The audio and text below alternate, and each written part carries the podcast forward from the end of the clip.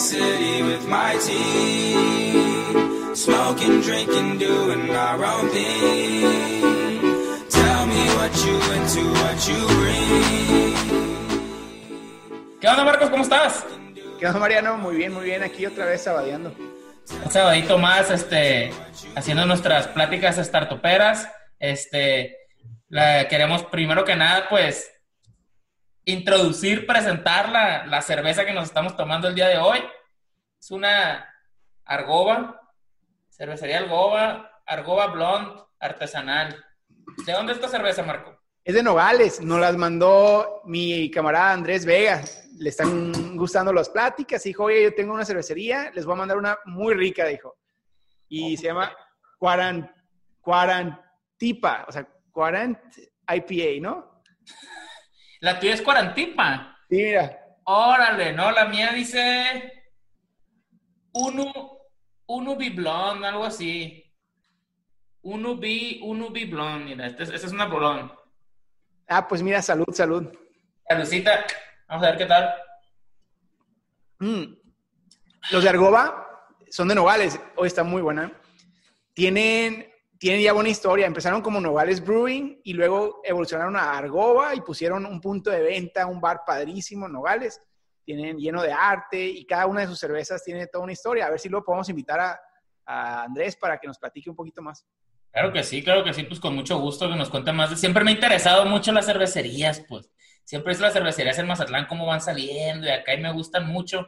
Y siempre que estoy en un lugar diferente, me gusta probar las cervezas artesanales, pues, ¿no? De, del lugar. Y de hecho, cuando me, me, me dijiste que, que íbamos a tomar cerveza Argoba, le pregunté a un amigo, oye, ¿conoces la cerveza Argoba? No, hombre, es mi cerveza favorita, y no sé qué, y no sé cuánto. Y dije, ah, entonces va a ser garantía. Sí, bueno. No, pues está muy rica, ¿eh? Salud, gracias. Pues, a ver, ¿qué temas vamos a entrarle ahora?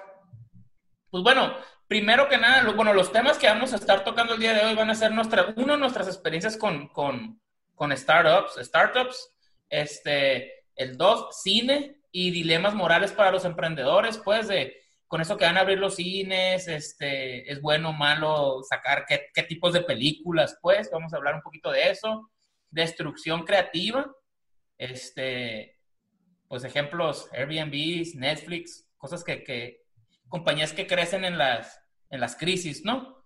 Eh, y vamos a hablar un poquito de cuál es el motivo del happy hour que vamos a tener este 14 de mayo a las 6 de la tarde, hora de Arizona. A darle, pues empezamos. Primer tema, Marco. Pues van a ser nuestras experiencias con los start- startups, ¿no? ¿Qué nos puedes decir tú, Marco? que eres el que más experiencias tiene en esto? Pues mira, De, la compañía que todos- tienes. lo o sea, ya hemos dicho que todos hemos emprendido, aunque estemos trabajando en empresas, eh, siempre somos emprendedores, pero ya Ah. desde el punto de vista de negocios o de ganar dinero extra, eh, pues eh, sí hay algunas que me, que me cautivan. Yo de chiquito, fíjate, la, la primera que me acuerdo es vender chocolates en la, en la escuela. Me Ok. encantaba, me entraba un espíritu de competencia y yo tenía que vender más chocolates que todos los demás. Nunca había el dinero, ¿eh? no sé en qué se gastó ese dinero, pero yo vendí un friego de chocolates. ¿En Pero bueno, ya, ya en mi, mi vida profesional, cuando me gradué, comencé mi primera compañía a los 22 años, eh, la de Green Spot. Este fue, yo creo, una de las más grandes que he tenido. Eh, y era una compañía de rescate de espacios públicos, pero combinábamos elementos de publicidad exterior para poder financiar espacios públicos.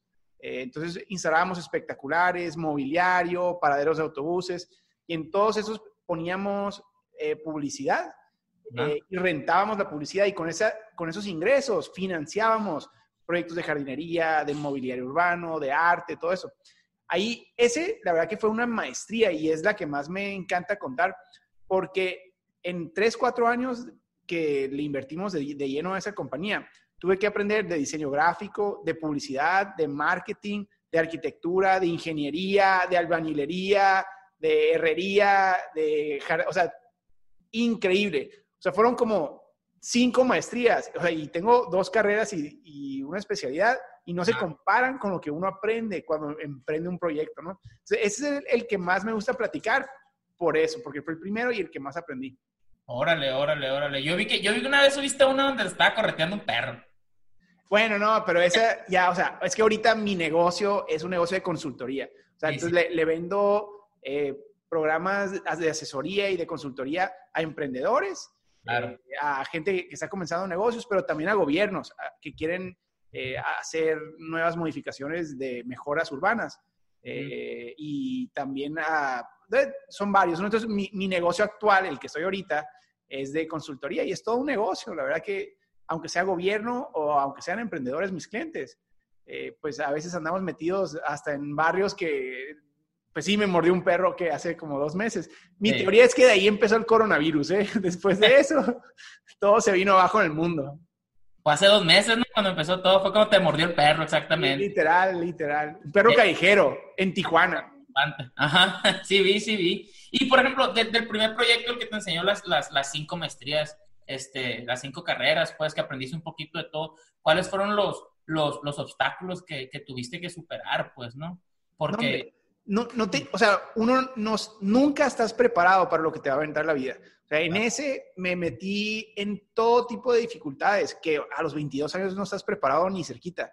Eh, para comenzar, como teníamos un, impacto urbanístico eh, y era, o sea, muy mediático, eh, estaba con notas de periódico negativas que nos atacaban porque éramos competencia o porque representábamos o ayudábamos a lucirse a un gobierno. Eh, entonces empezamos a aprender o a, lidiar con los medios de comunicación, con contrincantes políticos, este, con, con tus competidores que tratan de ponerte trabas regulatorias o legales, demandas, todo esto para, para que no te vaya bien a ti. Entonces, pues, no, nunca estás preparado y esa es una parte de ser emprendedor que tienes que saber que no vas a estar, quedar bien con todo el mundo y tu competencia va a ser lo que tenga que hacer para destruirte. Exacto. Sea legal o ilegal, moral o inmoral, te van a tratar de tumbar. Y uno con una filosofía diferente eh, tiene que no caer en ese juego, o sea, de decir, voy a destruir a mi competencia. No, a ver, o sea, yo voy a tratar de impulsar cambios positivos para mis consumidores, para mis clientes, y si puedo en el camino ayudar a, a mi industria en general, mejor. No voy a destruirla para yo ganar más. Claro. Y eso, Marco, de las envidias de, los, de la competencia, pues, que no te quieren ver crecer o quieren ellos siempre ser más, estar más arriba que tú. Eso no nomás pasa en México, pues, también pasa aquí muy seguido, pues. Y es algo que a mí me ha pasado y a varios amigos míos que están en el, en el, en el negocio de la remodelación de casas, este, les pasa, pues, de que estás construyendo una casa, eh, el permiso se está tardando, lo que sea, pero te va a llegar, entonces empiezas a construir algo sabiendo que el permiso te va a llegar, que igual en parte este, se puede hacer, pero pues en realidad te tienes que esperar, ¿no? Ahora, a veces te duras dos, dos, tres meses, pues, entonces muchas veces llega el inspector, el permiso ya está, ya nomás te lo aprueba y le das para adelante, pues. Y muchas veces personas que están en la misma competencia ven que estás construyendo y van y marcan para ponerte dedo, pues. El momento que tú llegas, te ponen un, te banean que no puedes trabajar en esa propiedad por cierto tiempo, pues, ¿no? Y eso es un típico ejemplo de, pues, de envidia y de, y de quererte fregar, sabiendo que la persona normalmente, la persona que te pone dedos alguien que, que está remodelando una casa en esa misma colonia, pues. Entonces está fácil más o menos darte cuenta, pero es una de las trabas que personalmente yo he tenido en lo que, en lo que yo hago. Oye, ¿y cómo empezaste? Porque ahorita estás en el real estate, estás muy metido en eso, pero ah. ¿qué otras experiencias así has tenido tú en negocios? Pues de hecho, yo cuando yo me gradué de, de Agribusiness, Economics and Management ah, en la Universidad de Arizona, pero nunca hice nada de, de, agricultura. Pues. Este, en cuanto me gradué, conseguí un trabajo en Los Ángeles en un startup. ¿De qué? ¿Eh? ¿De qué? Era como una agencia para social media influencers acá, ¿no? O sea, ah, redes sociales. Entonces, pues ya sabrás, era todo el día estar viendo pues videos de YouTube, este, quién se le veía potencial, quién no, recomendarlos. Era como más o menos una, una agencia de talento en la que tú los ayudabas a, a, a, salir adelante, pues. y, y, les dabas los recursos, les considerabas patrocinio, comerciales, etcétera, etcétera. Pues eso no era mi trabajo en especial, este, pero, pero veía cómo pasaba y pues conocía un montón de personas, ¿no? Eh, pero pues ahí nomás viví un año y me gustó un montón, aprendí mucho, no creas, aprendí un montón, pero fue lo que expliqué en el, en el video pasado que me dijo lo de que no cabe el cuadro, el cubo en el, en el triángulo. Eh, y luego después de eso me, me vine para Tucson y empecé en los bienes raíces, empecé dándole a mi papá primero, que tiene una compañía de techos aquí, y luego me metí a, a, los bienes raíces. Y ya, no volteé para atrás. me metí, me metí, me apasioné. O sea, pero las bien raíces es, es, negocio, pues no nomás es inversión, es negocio. O sea, ¿cómo lo, cómo lo manejas como negocio? Como negocio. Por ejemplo, yo personalmente, yo, yo no lo veo como, ah, soy nomás agente en raíces. Yo lo, lo, lo, estoy estructurando pues como un negocio básicamente, ¿no? Y no quiero hacer una pirámide por la, por la pirámide. Simplemente porque, porque, por ejemplo, yo soy team leader de, en mi compañía, pues, ¿no? Entonces tengo un equipo.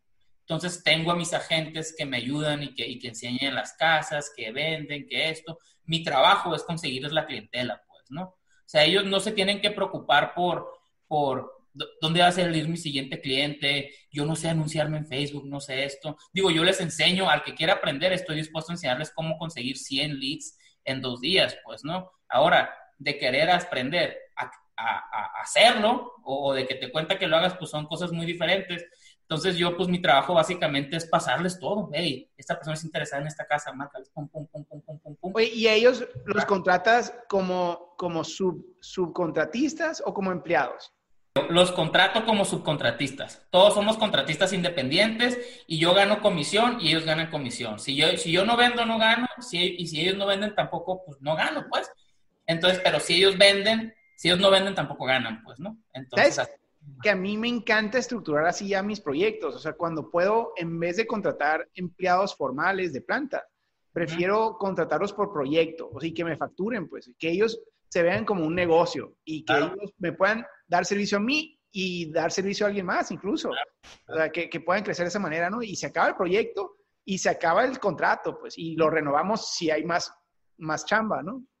Y algo, y algo, que, algo que a mí se me, se me hizo, y no sé, tal vez estoy mal, ¿no? Pero algo que a mí siempre me ha gustado es que no haya, o sea, sí, sí, sí, empecé el equipo y todo, pero en el equipo no es como que, eh, Mariano team leader, este asistente team leader, no, o sea, todos somos asociados, pues, ¿no? En el equipo somos asociados. Entonces, cuando nosotros vamos a una casa, algo así, nadie sabe quién es quién, pues, ¿no? Pero todos nos, nos estamos echando la mano, pues, para ayudarles a cerrar el trato. De, hecho, ¿sabes que A mí me pasa mucho que me contratan gente que yo a veces contrato. O sea, eh, haces equipo, pues, ya que encuentras colaboradores. A veces tú eres el team leader y te, te caen proyectos grandes a ti y contratas a varios para que te ayuden a, a, llevar la carga de, de trabajo. Pero en ocasiones les caen proyectos grandes a ellos y te contratan a ti como, como proveedor, pues, ¿no? Entonces se, arma este, siento que es algo muy de nuestra era, pues eso, pues donde las estructuras ya no son tan jerárquicas y verticales, sino que son más colaborativas, pues. Pues un día estás arriba y jalas al de abajo y un día él va a estar arriba y te va a estar jalando y así te la vas llevando, pues. Exacto. Así es como que debe ser, ajá. A, mí me pasa porque, o sea, en mi, en mi trabajo necesito conocimiento legal, urbanístico, arquitectónico, eh, de comunicación. Entonces, eh, o sea, yo no puedo hacer todo, aunque le sé poquito a todo, pero ¿para qué? Pues mejor armo equipo para cada proyecto específico con los mejores especialistas en cada uno de los temas y así damos el mejor servicio al cliente, se acaba el proyecto y se disuelve el contrato y le cae a otro, otro y me invita, ¿no? Es la misma. Exacto. O sea, es que tú no puedes ser el emprendedor, el manager y el handyman, pues, a la misma vez, que es lo que uno trata de hacer siempre en una empresa y es una de las razones más, este, una de las más grandes razones por las cuales las empresas no duran más de 3, 4 años, pues, ¿no? Porque uno se quiere comer al mundo, pues, y, y también te da ese miedito de contratar a alguien o, o, o, o, que, o que no le puedas este, pagar a esa persona o que por pagarle te quedes tú sin, sin ganar. Pero incluso, ¿sabes que Esto es un tema de análisis en vez de comenzar un, negocio y hacerte de socios para siempre, porque un socio es como un matrimonio para toda la vida. Y eso es como que es mucho compromiso y no sabes ni siquiera si eres compatible o no con otra persona cuando lo empiezas.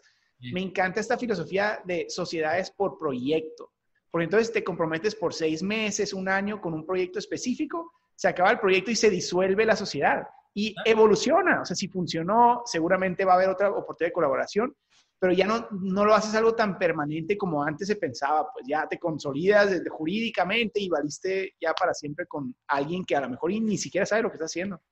Y si te lo aventas por chamba, pues exactamente, no funciona, pues sabes que tiene una fecha de expiración y pues amigos como siempre, pues me explico. O sea, para bien o para mal. No, no me vayas a dejar plantado nomás con los videos ¿eh? después.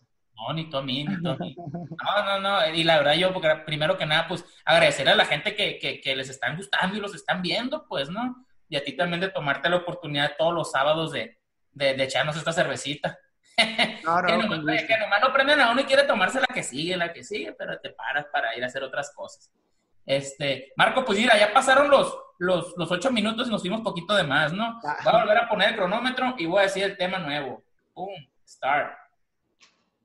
Viene siendo los cines y los el cine y los dilemas morales de los emprendedores. Ok.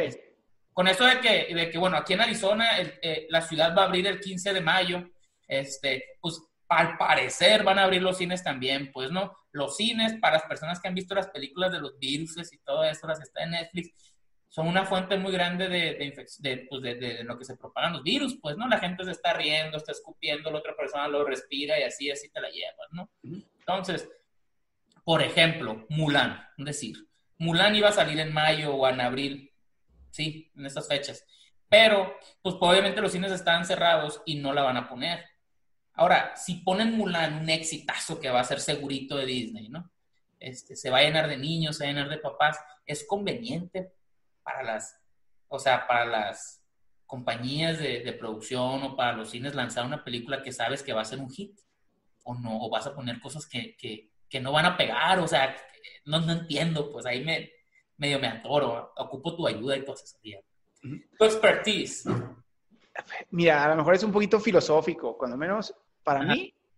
Lo primero es recordar que, o sea, toda la gente está haciendo su mejor esfuerzo para tomar las mejores decisiones, punto. Y esa es la vida en general, ¿eh? Esa, esa es la vida en general. Ajá. Todos los días salimos y nos arriesgamos, todos los días. O sea, todos los días salimos y estamos bajo el supuesto que nos pueden pasar mil cosas. Nos pueden asaltar, nos pueden atropellar, nos podemos enfermar de una cosa u otra. Y hay épocas donde ese riesgo sube y épocas donde ese riesgo baja. Y, y la gente es, o sea, pues a veces el gobierno nos ayuda y nos pone reglas extras para, para evitar cosas tan complicadas como la pandemia Ajá. pero eventualmente la gente, nadie se quiere morir, pues, nadie se quiere enfermar, o sea, nadie, nadie quiere hacer, nadie quiere ir a un restaurante y comerse el marisco crudo que está infectado, pues, ¿no? Ya me ha Pues, pasado. Y ajá, a, to- a todos nos ha pasado, pero nadie lo queremos hacer cuando sabemos que hay riesgo. Entonces, por ejemplo, un restaurante, Exacto. si sabes que en un restaurante se, se enfermaron 20 un día, a, a mí me ha pasado que escucho eso, que un sushi, por ejemplo, se enfermó mucha gente, hasta se murió alguien que comió un marisco malo. Yo no voy a ese sushi en un año, dos años, pues. Entonces, lo mismo va a pasar ahorita. O sea, ahorita todo el mundo está consciente que hay un riesgo muy complicado que se llama coronavirus. Ajá. El gobierno nos encerró un rato porque dijo, hey, hey, a ver, pongan atención, está pasando algo muy importante aquí, no es, no es broma, ¿no?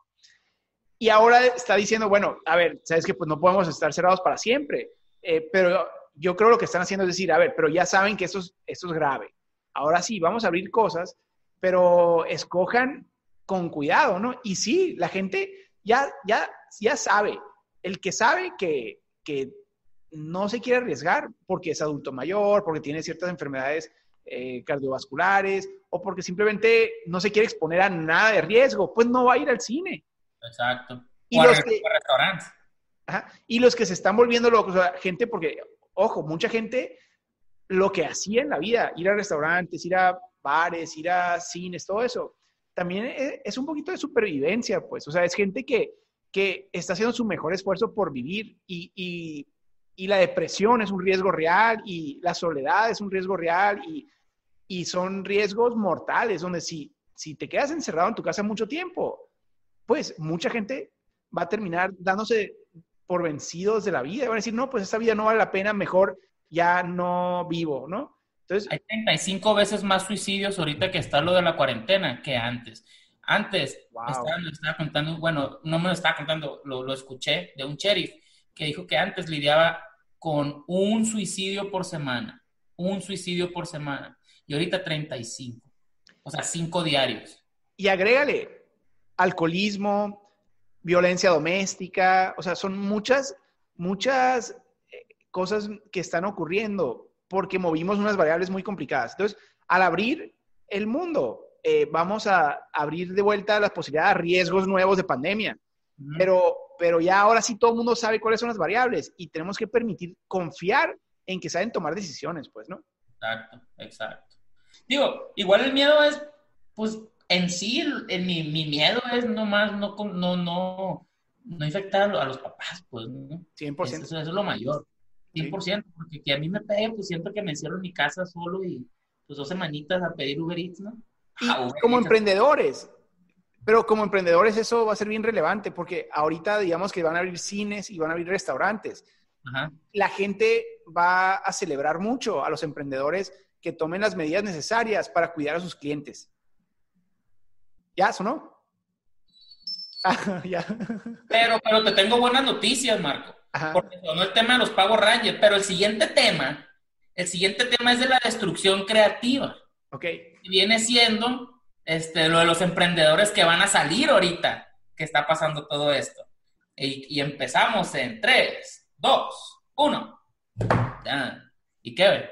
Va, no, pues, de hecho, está, está relacionado. Mira, está vinculado porque el tema de la destrucción creativa, digo, desde el punto de vista filosófico, es la teoría de Schumpeter, que es el que, el que inventó el término de emprendimiento. O sea, Ah. emprendimiento viene de, de Joseph Schumpeter, que tiene la filosofía de la destrucción creativa. Él decía que emprender es un proceso en, en el que destruyes empresas, destruyes industrias, eh, en la hora que cuando comienzas un negocio, una idea nueva y funciona, destruyes a todo lo que superas, pues, los Ujú. destruiste. Y, y en el proceso creas algo más bonito, o sea, creas un mundo mejor.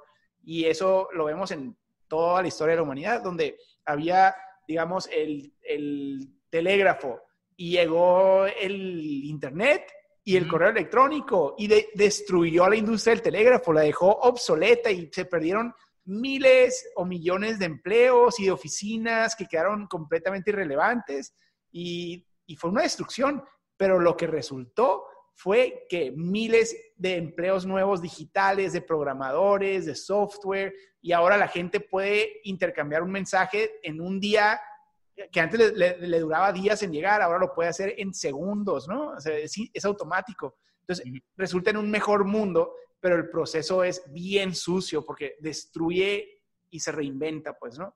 Exacto, exacto. Así como, como los periódicos, por ejemplo, ¿no? Que, Ajá, exacto. que está, que está pues, cayendo, pues, ¿no? Desgraciadamente. Yo, yo pensé, y quién sabe, ¿no? A lo mejor estoy mal. Ojalá esté mal, porque me encanta ir al cine, pues. A mí, yo lo disfruto. O sea, para mí ir al cine es, es una...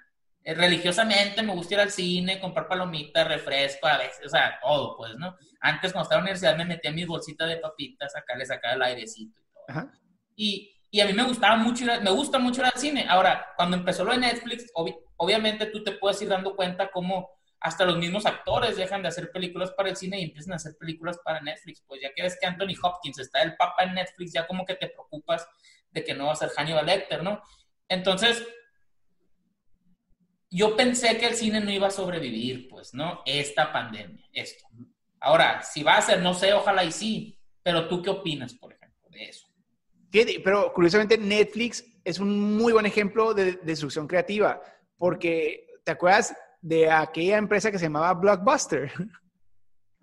que quedó completamente obsoleta. ¿Y cuántos empleos y cuántos eh, negocios no tronaron porque salió esta compañía que al principio te mandaban películas por, por correo? ¿Te acuerdas que te lo mandaban en CD? En Netflix te lo mandaba, por- te lo mandaba al buzón y luego las días se las volvías a mandar, ¿no? Sí, te, mandía, te mandaba de dos a la vez y, te, y se las regresabas y te mandaba otros dos. Es- así funcionaba. Y eventualmente, pues ya con el streaming service, eh, ya le puedes picar a cualquier película en, en una misma página.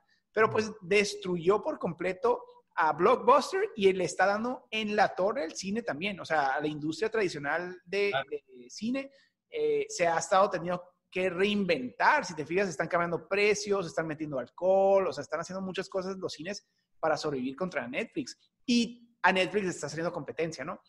Entonces, ¿qué va a pasar con la pandemia? Es una variable más, o sea, de muchas, es, es la misma. Y ahora que abran los cines, Vamos a ver. es lo que estamos diciendo ahorita, el dilema moral. Primero, ellos van a abrir y tener que tener mucho cuidado para que no se enferme la gente. Pero aparte la gente a lo mejor y no quiere ir. O sea, a lo mejor está el cine abierto y está solo. Exacto. Entonces, a lo mejor y no funciona el cine. Y bueno, y también qué películas van a sacar. Este, o sea, también, o sea, por ejemplo, eh, es que me, me distrajo, me distrajo ahorita que, que la pero es que ando de doc. ¿Estado especial allá tú o qué? Ah, Es que ando en casa de mis papás porque se fueron de la ciudad, entonces me tocó venir a cuidar a los perros. Ah, como- Ujú. O sea, también, por ejemplo, ¿qué, qué, qué tipo de película vas a sacar para atraer a la audiencia, a la gente que vaya a verlas? Pues, ¿no? Por ejemplo, o por ejemplo, sí, por el ejemplo que di, Mulan, o, o la de A Quiet Place, que cuando la vi hace dos años, la primera, buenísima, iban a sacar la 2 el 20 de marzo, y la, la, la, la, la, la- la pospusieron, pues, ¿no? Yo ahorita me meto a ver qué películas van a salir la semana que entra y son puras películas que no, no reconozco, entonces ahí hay algo de cierto en eso de que no las están lanzando los hits, pues van a empezar a lo mejor poco a poco poniendo películas un poquito más independientes, tal vez. Puede ser. El mercado es muy, muy sabio. O sea, eh, la gente que va a sacar películas, que va a invertir millones de dólares y años de su vida para generar una película y, la- y necesita recuperar su inversión y ganar dinero, o sea, va a saber si le conviene o no le conviene sacarla ahorita, pues. O, si le conviene meterla a Netflix o meterla al cine. Es- o sea, tenemos que confiar un poquito que la gente, tanto los consumidores como los que quieren ganar dinero, no son tontos, pues, y todos están haciendo su mejor esfuerzo para sobrevivir esos esfuerzos.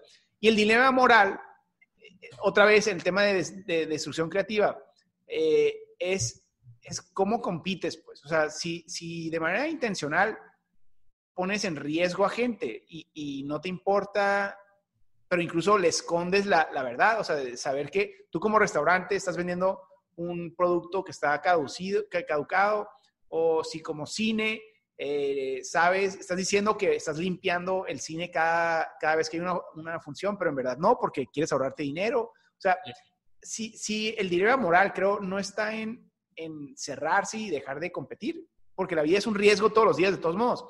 El dilema moral está en competir como un deporte. Y a mí, es más, eso me encanta. La palabra que no, no existe en español, que es una de mis palabras favoritas en el mundo, sportsmanship. Ajá. Sportsmanship es el jugar un deporte y eh, hacer tu mejor esfuerzo por ganar, pero siguiendo las reglas, de una manera amigable, honesta, etcétera, ¿no? En los, en, en los negocios es la misma, pues, es, quieres ganar, quieres hacerte rico, quieres ha- hacerte famoso, lo que quieras, pero sportsmanship en los negocios implica que vas a hacerlo con cariño por tu competencia, por tu consumidor, con honestidad, y al final del día, más que ganar y hacerte rico y hacerte todas estas cosas, eh, es la experiencia y las amistades que generaste en, en el proceso las que cuentan, como en los deportes, en los negocios. Exacto, exacto. El fair play. El sportsmanship es como el fair play, básicamente, ¿no? ¿Cómo lo dirías en español? Sportsmanship. ¿No se te ocurre alguna palabra? ¿Quién No, sabe, no? Pues pero eso habla de nuestra cultura también. Eso, eso es un problema cultural, pues porque somos un poquito más peleoneros como nos peleamos en juegos y en deportes, ¿no? Oye, oye, este, ya prometo que el siguiente yo lo voy a hacer en la casa. Este, pero por ejemplo, ahorita quedan 40 segundos de estos 8 minutos, ¿no? Y, pero nos estamos enfocando mucho en el cine.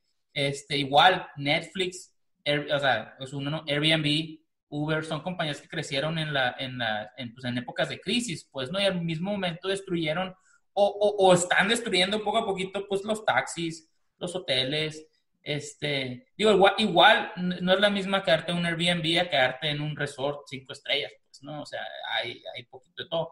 Pero, pero en realidad sí les está afectando, pues, ¿no? O sea, sí bajan las, los, este, los bookings que hay en los hoteles por gracias al Airbnb. No por culpa, pues, o sea, por culpa o Sí. gracias. a- Y, o sea, mira, TripAdvisor dejó sin trabajo a miles de agentes de viaje. Eh, Uber dejó sin trabajo a miles de, de taxistas. Airbnb a miles de hoteleros. Y, y- y en la manera que innovamos y inventamos nuevos productos y nuevas innovaciones que cautivan más a la gente, que la gente dice, wow, prefiero porque me sale más barato y la experiencia es mejor. Y no a todos, pero a un sector grande que antes no le quedaba de otra y se iba con, con las industrias tradicionales, pues destruye un chorro de cosas en el proceso pero el resultado final es mejor. Por eso a mí, cuando los gobiernos entran a, a proteger a industrias eh, o a sindicatos o a industrias que ya quedaron un poco re- eh, relegadas y las hace pues por humanidad, porque se da cuenta que están perdiendo empleos y quiere mm, pues ayudar a, a- a que no se queden sin trabajo. Pero el daño que le hacen al mundo a futuro es, es peor, porque entonces condenas a tu ciudad o a tu país a, a quedarse atrás en la evolución tecnológica del mundo. Y eventualmente vas a ver que todo el mundo está prosperando y con mucha mejor eh, pues, posibilidades económicas y tu país está revuelto en corrupción, está revuelto en, pues, nepotismo, en violencia, en falta de legalidad.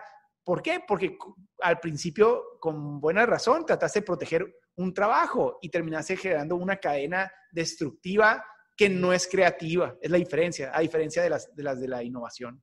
No, tienes toda la razón. Y de hecho, yo quería, por ejemplo, a la gente que nos está escuchando, y los voy a ver a la cámara, igual, a lo mejor tú sabes también, por ejemplo, el, el año pasado yo fui a Cancún.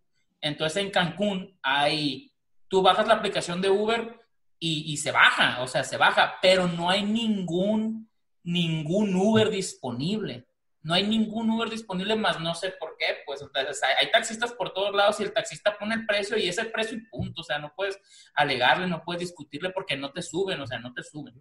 Este, pero, pero hay Uber, es más, hay Uber Eats, hay carros Uber Eats entregando, pero no hay Uber recogiéndote y dejándote en lugares. Si estás viendo el video, o Marco, si tú sabes, pues este, pues explícame ahorita y si no la gente, pues que nos, que nos mande un inbox, pues para más o menos darme una idea de por qué, por qué es eso. Pues. Obviamente son los taxistas, pero... Hay, muchas razones, pero mira, los, los, las licencias de transporte y de taxistas tienden a ser una de las de, la, de los beneficios políticos más grandes. Entonces, cuando llega un gobernador a un puesto, a sus amigos les vende o les regala esas licencias como una manera de, aprovecharse de su puesto y valen mucho, mucho dinero, son carísimas. Entonces llega una plataforma que hace completamente irrelevante ese sistema tradicional de poderes y de, y de, corrupción y pues obviamente a la gente en el poder no le gusta. Eh, y usando un poquito de marketing le lavan el cerebro a la gente diciendo, es que miren, están, no están pagando impuestos y, y la gente pues también como que se, se identifica, ¿no? Pero hay una eh, frase que dice que, bueno, eh, aplicaba más antes, que los gobiernos, si quieres saber qué tan corrupto es un gobierno en una región, eh, que analices cómo tratan a Uber. Si lo prohíben, donde Uber no está, es probablemente porque es una región más corrupta que otras, ¿no? Pero, habiendo dicho eso, eso, Uber ha crecido como corporación muy grande y ahora ya está empezando a fallarle mucho a sus clientes. Entonces yo creo que para que Uber no se convierta en otra corporación corrupta, necesitamos permitir competencia, o sea, que entren muchas, no nomás Uber, o sea, que entre Lyft y que entre, eh, pues hay varias, ¿no? Postmates en el tema de Uber Eats y está CES. Hay otro. Ajá. Entonces, para, para no caer en el problema de que una se posicione y luego nos abuse, tenemos que abrir la competencia para que entren muchas empresas a la misma industria y que si una hace cosas malas, pues los consumidores los castiguen yéndose a las otras, ¿no? Exacto, pues es que la competencia crea mejor servicio, pues, mejor customer service, mejor servicio al cliente. Pero, o sea, digo, la, la, aplicación está abierta y te dice, o sea, puedes pedir, ¿no? Pero siempre está como cargándose y nunca te aparece ni en media hora viene un carro ni nada. No, porque, porque arrestan a los Ubers, o sea, o los arrestan o incluso a veces la... Mira, hay lugares donde la mafia eh, o sea, el narcotráfico eh, está en la industria del transporte público, pues entonces muchos taxistas trabajan para narcotraficantes o cuando menos le pagan cuotas al narcotráfico. Eh, entonces el narcotráfico les ayuda evitando competencia nueva. Entonces si entra en Uber a un lugar donde el narcotráfico no lo autoriza, pues mandan a, a cometer un acto de violencia y nadie vuelve a abrir un carro de Uber, ¿no? Entonces, es, es un tema delicado eh, y es todo un reto institucional, pero pues eso te dice mucho del tipo de región en la que vives, ¿no? Ok, ok. Wow. Pues, está cañón. Sí, sí, sí. Ojalá, ojalá se arregle ahí, ¿no? Que es la única, la única parte que he ido que no existe. La tecnología arregla todo en el tiempo. O sea, podremos quejarnos, los políticos y los narcotraficantes y las malas empresas podrán hacer lo que puedan para ahorita mantener su poder, pero eventualmente quedan obsoletos. No puede alguien pelearse contra el Internet en un mundo donde ya puedes agarrarlo desde el 4G, casi 5G, desde un satélite, pues eventualmente vamos a ganar los que estamos innovando y los que estamos emprendiendo. Desafortunadamente, unos lugares van a hacerlo mucho más lento que otros, pero eventualmente les va a llegar. Ok, ok. Pues bueno saberlo para todos los que están escuchando y para mí, pues también que siempre me informo muchos platicando contigo, Marco. Oye, este, mira, sabes que en este no puse los ocho minutos. Se me olvidó darle, darle play. Ok, con razón no había sonado. Se me olvidó darle play, pero bueno, vamos a saltarnos al último tema. Va. Este, que más o menos ya, ya, ya nos medio nos pasamos un poquito, pero ahí va, ahí va. Ajá. Eh, es el happy hour, el happy hour que vamos a hacer el, el Ah. jueves, el jueves 14 de mayo a las, a las 6 de la tarde. Este, ¿Por qué lo estamos haciendo? ¿no? Básicamente lo que quere- queremos crear, a los que nos están escuchando, es una comunidad de personas que quieren aprender, que quieren hacer networking con personas de otras ciudades, este, que quieren, este, así como dar ideas, recibirlas, pues. eh, así como uno a veces puede tener dudas de algo que tú la puedes tener la solución, la respuesta, igual nosotros la tenemos y tú tienes la pregunta. O sea, queremos que, que pues, crear una comunidad, una comunidad la- latina en todos lados. Sí, sí, sí. Sa- mira, saber quiénes están disfrutando estas pláticas y que nos platiquen un poco de lo que les ha gustado, de lo que les gustaría ver en un futuro y también que nos aporten algunas ideas ellos, ¿no? O sea, es, es una comunidad, como dijiste tú. Claro. Creo que vale la pena saber a quién le estamos hablando, pues no, no motiva tanto a estar hablando y no saber quién está del otro lado del micrófono. Eh, a mí me encantaría eh, poder eh, conectar con la gente que esté y que entre ellos conecten también, pues. Exacto, una comunidad de startuperos. Ahora, startuperos me gusta. Oye, oye, Marco, y, y sí, ¿no? Sí, es lo que. Y eh, sabes que me estaba comentando eh, dos amigos, bueno, Sara, Sara y, y otro amigo que se llama Luyan, que es de Vietnam, que, que, está, que están escuchando los podcasts. Y dice, la neta, me dice, invítame al podcast, me dice el- mi amigo. Le digo, pues sí, pero a lo mejor no le vas a entender. Pues algo voy a sacar, dice. O sea, pero, pero me entretengo, dice. O sea, quiero, quiero meterme para ver qué cacho. ¿Me explico? Sí, sí. ajá. Fíjate, o sea, igual y, y- y aunque no digas, pues estás ahí escuchando, platicando, conociendo gente, digo, Ajá. estaría padre, ¿no? Y Sara también a lo mejor se anima, la ando convenciendo. Órale, ella está, ¿dónde? No sé, fíjate, no sé. Es nuestra amiga Sara, la que los dos tenemos en común. ¿Sara qué? Ajá, Ah, sí, ella es en Chile. en Chile. Ah, pues ella a lo mejor va a entender más. Órale, mira, es más, aquí hacemos un, un anuncio porque ella tiene también eventos muy padres y el otro día lo compartí ahí. Para los que se animen, está entrevistando también emprendedores. Entonces ahí les, les compartimos su, su webinar. Tu Instagram es Coaching with creo. Ajá. Sarah Kay, Para que la sigan. Va, va, va. Muy bien, pues mira, así como ellos, hay que ver quién más está y qué están haciendo y cómo podemos promoverlos. Encantados de poder apoyar a todos. Exacto, exacto. Y si les interesa ser parte de, de- del happy hour virtual que vamos a tener, mándenos un mensaje, un inbox para pasarles el link para que se registren. O porque no me dejó poner el, el link en el perfil de Instagram, o sea, en el perfil donde pones el, el- el website, no me dejó. Pero mándenos un inbox y se los mando. Este, y, y- y se la van a pasar padre. Bueno, que espero que se la pasen padre porque ya estoy emocionado que sea jueves. Es, es un happy hour, pues ahorita que no están abiertos los bares. Oye, a ver si encuentran cerveza nomás, porque entiendo que no están vendiendo cerveza en un chorro de lugares. Si no, pues mira, con un té o prepárese un clamato sin alcohol, no pasa nada. O no tiene que ser cerveza. Vinito, lo que sea. Órale, pues muy bien. Una sangría. Ándale. Marco, pues, un placer saludarte como todos los sábados. Estamos en contacto. Ya me la acabé, pero está muy buena. Dile a tu amigo que se la Muy rifó. buena. Sí, sí, sí. Gracias a los de Ergoba por, por mandarnos. Y los que nos quieren mandar cervezas, oye, pues nosotros encantados.